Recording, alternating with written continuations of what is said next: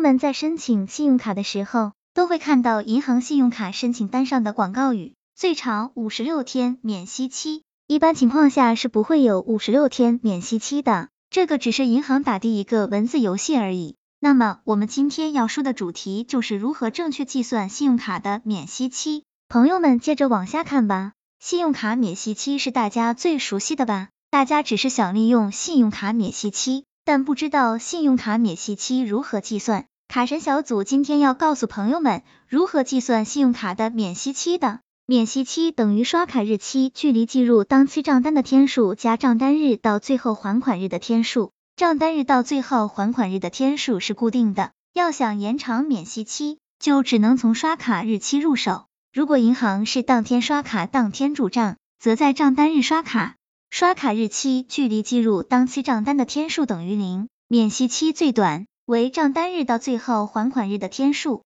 最长免息期就是在账单日后一天刷卡，刷卡日期距离计入当期账单的天数等于三十天，再加上账单日到最后还款日的天数，就是最长免息期。如果银行是当天刷卡，次日入账，账单日前一天刷卡免息期最短，账单日当天刷卡免息期最长。算法如上。如果你不知道银行的入账时间，最保险的方法就是在账单日的次日刷卡。所以。